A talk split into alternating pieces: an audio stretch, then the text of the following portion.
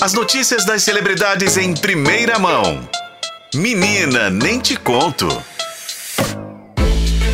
Notícia do mundo do entretenimento e dos famosos, sempre com Renato Lombardi participando com a gente aqui do F5. Tudo bem, Renato? Tudo bem, Pedro, e com você? Tudo bem também. Renato, hoje estaremos monotemáticos porque vamos falar do assunto do momento, né? Não se fala de outra coisa que não seja Larissa Manuela e a situação financeira dela, né? Depois que o Fantástico expôs tudo que está acontecendo na vida da Larissa Manuela, outros desdobramentos do caso vieram à tona e, inclusive, o fato dela estar tá morando de favor, né, o Renato?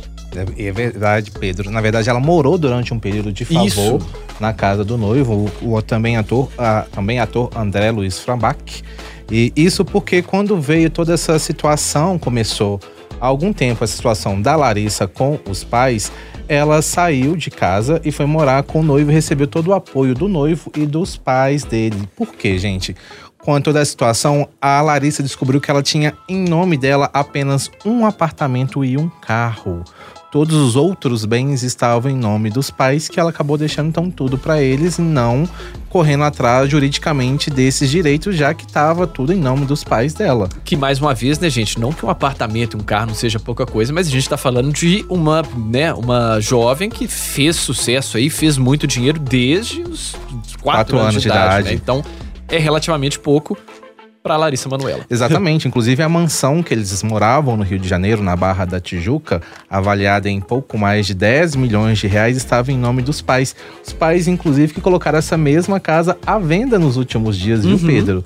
É uma notícia também que está circulando aí. Essa mansão que a Larissa teria comprado, né, com o dinheiro dela, mas estava em nome dos pais, então já estaria à venda também. No caso, a Larissa vendeu esse apartamento que estava em nome dela e comprou uma outra casa, segundo algumas informações, uma casa um pouco mais modesta, não seria uma mansão. Mas ela acabou por não ter nenhum dinheiro em conta, acabou fazendo também um empréstimo para poder complementar essa renda para poder comprar a casa onde ela mora atualmente com o noivo.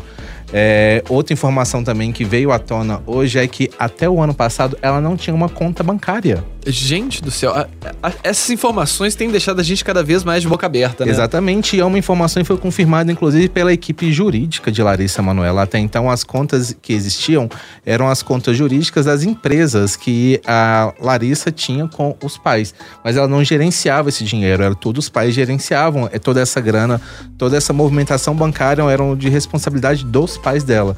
Então, depois que teve esse rompimento com os pais, a Clarissa passou a ter uma conta bancária para poder gerenciar o próprio dinheiro. Vai lembrar também que ela vivia com uma mesada, apesar do dinheiro ser todo dela, fruto do trabalho dela, né?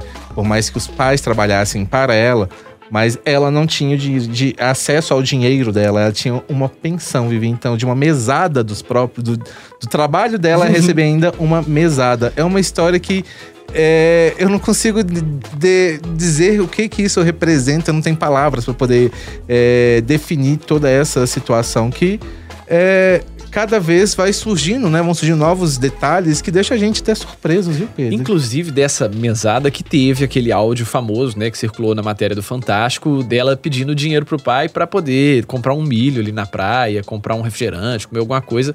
E que inclusive rendeu até tatuagem. Você chegou a ver isso? Eu vi essa tatuagem dela com milho, né? Com milho e o símbolo do Pix atrás, assim, um. Acho que, se não me engano, um, um empresário do Mato Grosso, alguma coisa assim. Não vamos dar.